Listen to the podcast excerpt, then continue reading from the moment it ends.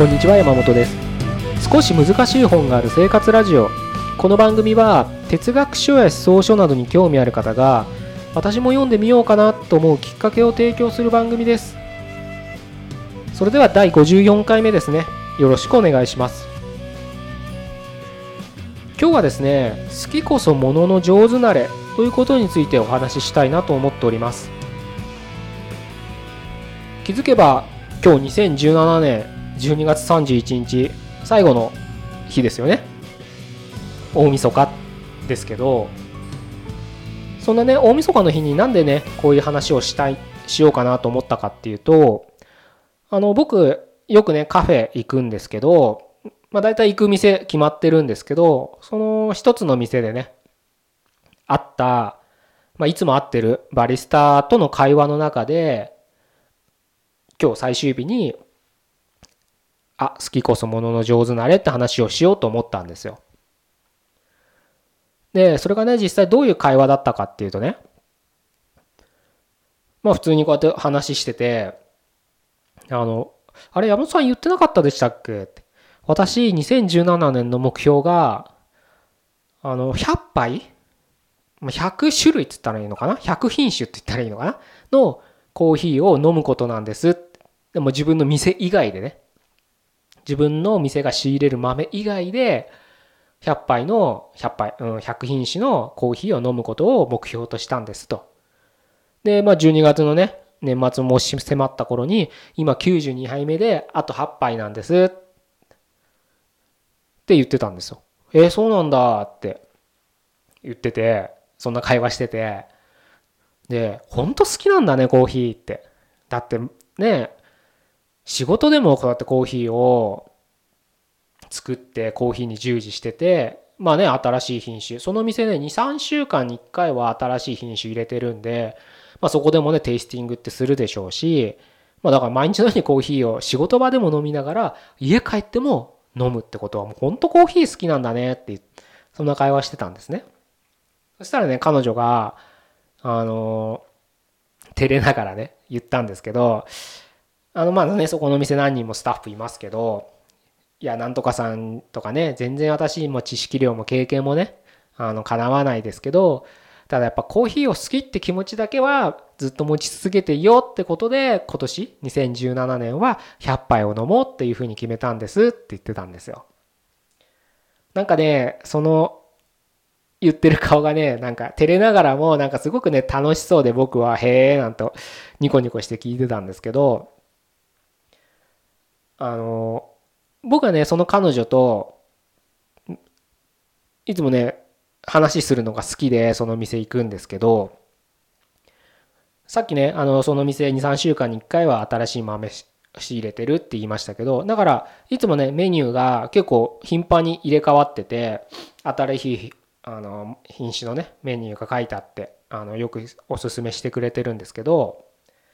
あのコーヒーあの赤道直下ですよね。コーヒーの生産国ってあのコーヒーベルトって言われる一帯だと思うんですけどなんかね難しいんですよね。英語じゃないから。なんかカタカナで上に振り仮名振ってありますけどなんかついついなんか下噛んじゃうみたいなね。ものばっかでなかなか言いづらいんですけど。そういうね品種が入ってくると必ずねいろんなバリスタが僕にいろいろ説明してくれてあのおすすめしてくれるんですけどまあ大体ねみんなねうんなんかビターなチョコレート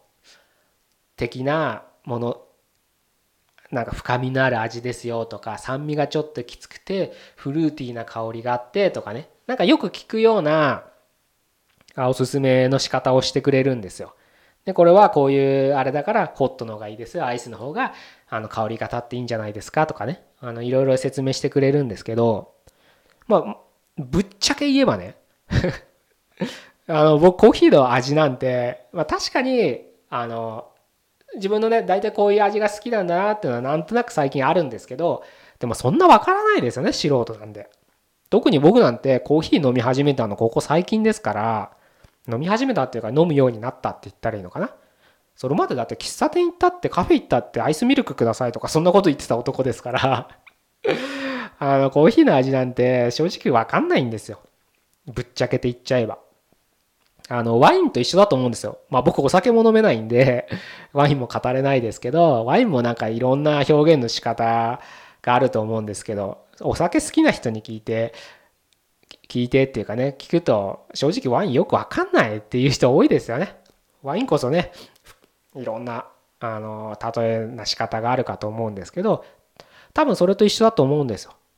で、なんかね、コーヒーも、なんか結構ワインとかウイスキーと似てるのかなと思うんですけど、コーヒー豆を寝かせる期間とか、それこそあのエスプレッソだったら、あの抽出する圧力とかね、そういうので全然味が変わるっていうんで、やっぱなんかワインとかウイスキーとか、そういったものにあの似てるんだななんて思うんで、だから説明の仕方もなんか似てくるのかななんていうふうに考えてるんですけど、まあ聞いてて僕はそう思うんですけど、そういったね、あの大体の人は似たような説明を僕にしてくれるんですけど まあ正直まあ僕もう仲良くなっちゃったんで よくわかんねえよなんて言うんですけどただねそれでも一生懸命やっぱり彼女もうすごい好きだからコーヒーがねその人たち。僕に一生懸命その良さを伝えてくれようとしてくれるのはすごく嬉しいなと思っていつも話を聞くんですけどそのね100杯コーヒー飲むってあの言った彼女はねちょっと違うんですよ説明の仕方が。それはね多分僕だけじゃなくて、うん、他のお客さんにもそうだとは思うんですけどある日ねちょっとうん、1週間2週間ぐらい前かな入ってた豆でなんかおすすめある？って聞いたら、これ飲んだことあります？なんて言われて、あ、な、飲んでないかもななんて言ったら、え、どんな味すんの？って聞いたら なんかね、森林浴みたいですって言うんですよ。は？みたいな感じじゃないですか。森林浴、森の中にいる感じな味ですとかわけわかんないこと言い出したんです。コーヒーの味を表現するのに森林浴？あ、もう本当に、し、なんだよそれ。ってもうほんと CW ニコルじゃねえんだからっつったらなんか世代まだ25ぐらいの子だったんで分かりませんって真顔で言われましたけど分かんないの？っつっても気は生きている森は暖かいだよなんつってもはあみたいな顔されましたけど。まあちょっとそれはねジェネレーションギャップだっていうことであの置いときますけどなんかねなんかそういうなんかね森林浴大きな樹齢何千年の木の中木の森の中にいるような感じの味ですとか言うんですよ。平気な顔して。なんかもうそんなこと言われたら飛びつくじゃないですか。あじゃあ飲んでみようっつって。で確かにね美味しかったんです。それが森林浴かどうかわからないですけど確かに今まで飲んだコーヒーとはちょっと違うなんか爽やかな、うん、気分がするなって。まあそれはね言葉でそういうふうに言われたからもうそれにがっちり感情がそっちにね、触れちゃったって言えるかもしれないですけど、ただね、あの、非常に美味しいコーヒーで、まあ僕はその豆が仕入れられる期間中はずっと飲み続けようかなっていうふうには思ってるぐらい美味しいコーヒーだったんですけど、だったんですよね。で、つい先日はまた新しい豆が入ってて、あ山さんこれ飲んでみま、見ます？なんて言われて、どんな味すんの？って聞いたらあの昔おじいちゃんにあのチェルシーキャンディーみたいなキャンディーもらったことありますよねつって。あんな味ですとか言われたんです。お前は戦後のギブミチョコレートの子供かって言いそうになりましたけど知らねえよとか思って。普通のなんかキャンディーミルクキャンディーじゃねえのかって。おじいちゃんがくれるミルクキャンディーですよって言うんですよ。面白い表現するなと思って。まあそれももちろん飲みましたけどでね何がね言いたいかっていうとあのその彼女はねあの知識も経験も先輩方たちにはかなわないなんて言ってるんですけどでも僕の中ではあの非常に面白い説明をしてくれる人っていう認識なんですよ。というのもさっきも言った通りやっぱり素人なわけですよこっちにしてみたら。でそれこそコーヒーの教科書に書いてあるような説明されてもふーんとは聞けるだけでそれが何を意味してるかどういう味かなんて想像がつかないんです。でも彼女はおじいちゃんがくれるキャンディーの味ですとか森の中にいる爽やかな気分になれるコーヒーなんですみたいな人とは違う角度でそういった説明をしてくれることによって僕の中で違う視点の世界のが広がったっていうのかな確かにな森林浴？森の中にいる味ですとか言われたいおじいちゃんがくれるキャンディーの味ですって言われたって何って感じですけどでもコーヒーのなんかフルーティーだ味で酸味が強くてとか言われるのとはまた違った全然別の角度からの説明じゃないですか。でむしろそっちの方がそれをね的確にその味を表現してるかどうかわからないけど奇抜な視点ですよね。人とは違う視点ですよね。僕ねその店じゃなくて何店舗か行く店あるんですけどそこでもねいろんな人その店員の人とねお話しするんですけどそういう説明してくれる人はいないですよ。やっぱりみんな言い方悪いかもしれないけどありきたりな説明をしますよ。それこそマニュアルではないけど例えばこんなこと言ったら失礼だけど僕がその業界に入って何ヶ月か毎日勉強したら言えるようなことを言うわけですよ。失礼かもしれないですよその言い方は。絶対それよりも彼女たち彼彼らは非常にね知識もあるのでそんなこと言ったら失礼かもしれないけどただみんな似たり寄ったりなことを言うんです。逆にその年間100杯飲む彼女は彼女にしか言えない視点でコーヒーを表現してくれたんですよね。そこに僕は価値を見出し価値っていうか面白いなと思う。まあ価値って言ってもいいですよね。だから僕はその店に行くって言ってもいいかもしれないんですよ。コーヒーの味うんぬんじゃなくてもう彼女の説明を聞きに行ってると言ってもいいのかもしれないですね。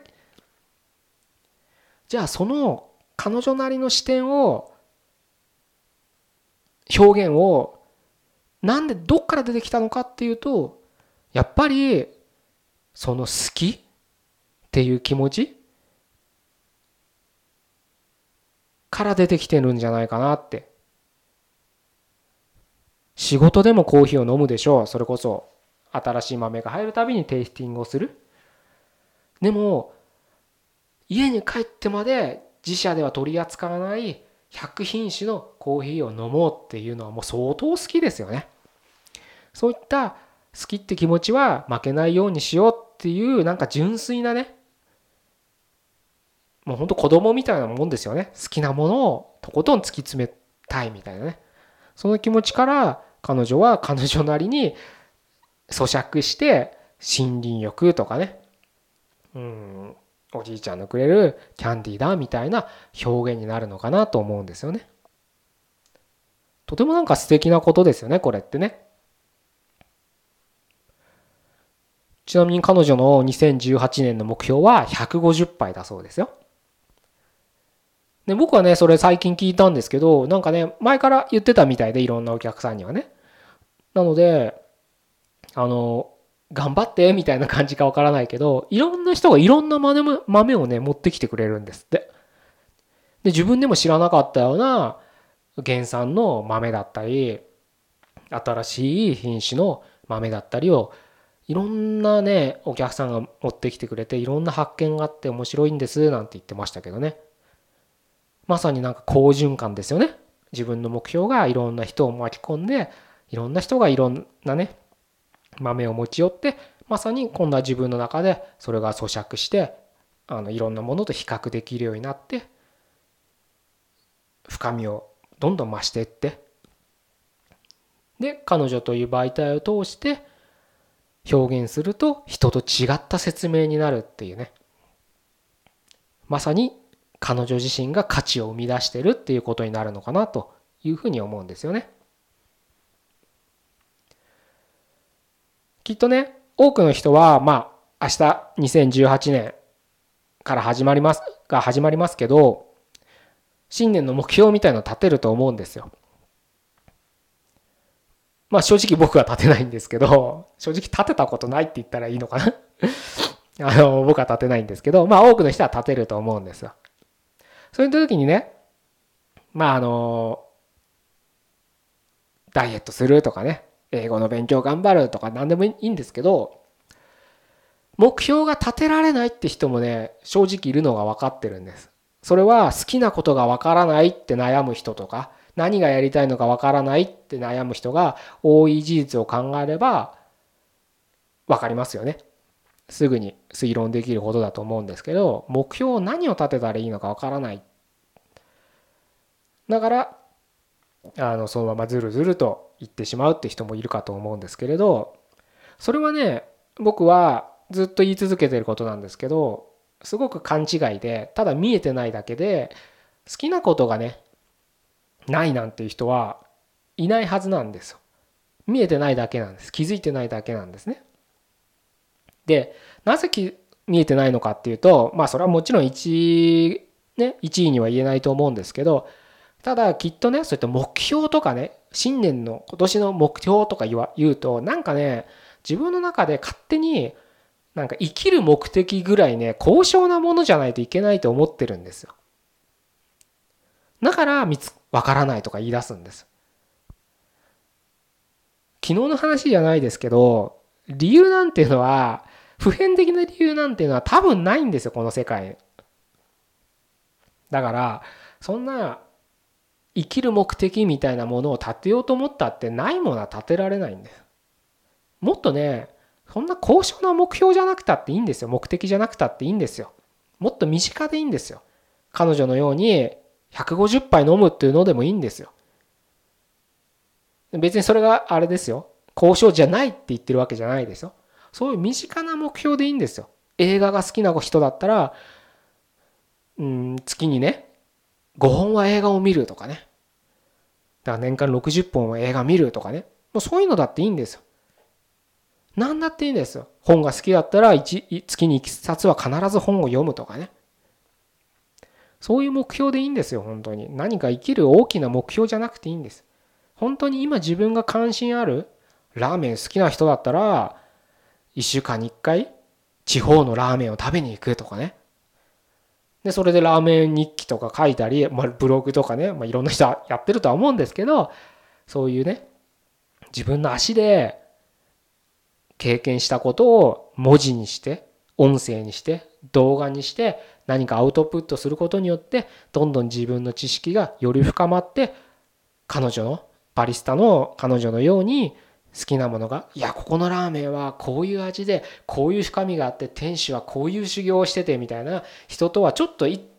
視点を提供できるかもしれないですよね。それが自分では価値とは思えなくても他の人から見したらあこの人面白い表現するなみたいな感じでファンになってくれてそれが何かにつながるかもしれないですよね。ほんとね、そういうことでいいんですよ。と思ってます、僕は。目標とか、立てると思うんですよね。立って、立てなくてもいいですけど あのね、せっかく年が変わるってね、何かね、やっぱ人間的にリフレッシュというかね、心機一転みたいな気持ちがあるじゃないですか。なので、そんな時に、どうせ立てるんだったら、あの、どうせ立てるんだったらっていうかねそんな景気のいい 景気のいいあのタイミングのいい時期だと思うので今日で2017年が終わって明日から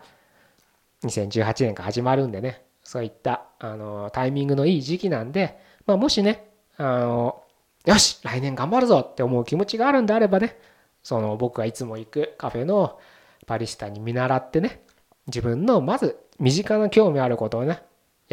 やり続けるっていうね、目標を立ててみてはいいんじゃないかなと思ってね、今日、大晦日の日にそういったお話をさせていただきました。まあ、一応ね、あのー、今年はこれで、ポッドキャストは終わりにしようかなと思っております。2017年ですね。今日54回目ですよね。だから、まあ54回やりましたけど、まあ後半から始めたんでね、54回でしたけど、まあ、毎回聞いてくださった人もいれば、うん、今日初めて聞いてくださった人もいたり、うん、一回聞いてもう二度と聞いてくれてない人もいるでしょうからね、何とも言えないですけど、もう少しね、あの、いろいろ僕も試行錯誤しながら、あの、いろいろとあなたにとって有用でね、あるような、あの、ポッドキャストに来年以降もしていけたらなというふうに思いますし、まあ僕ね、こうやって音声で喋るのは今回こういった試みは初めてですけど、まあもともとね、あのブログって形で、まあメルマガって形でも文章でね、まあそんな、あの、かっこいいね、幽霊な文章は書けないですけど、まあ一応あの文章でもいろいろとお伝えしたいことを文章の方が伝わる時もありますからねやっぱりね。そういった時もねあの機会を見つけて文章は今でも書いてますけどねなかなかあの公には出してはいないですけどあの文章でお届けしている人たちもいるのでまたねそういったいろんな形でお伝えできればなというふうに思ってますしまたねもし、あの、東京にね、来られる機会があったりとか、東京近郊に住まわれ、住んでるね、方であれば、あの、比較的、いろんなイベントとか企画とかは、あの、して行きたいなと、2018年もね、引き続き思ってますので、まあタイミングとかね、あとその時の後、まあタイミングですよね。が合えば、ぜひね、あの、興味関心があってタイミングが合えば、あの、参加して直接お会いできたら嬉しいななんて思いますので、あの、引き続きよろしくお願いしますという形で、じゃあ今年は終わりにしたいと思います。じゃあ2017年、いろいろとありがとうございました。2018年も引き続きよろしくお願いします。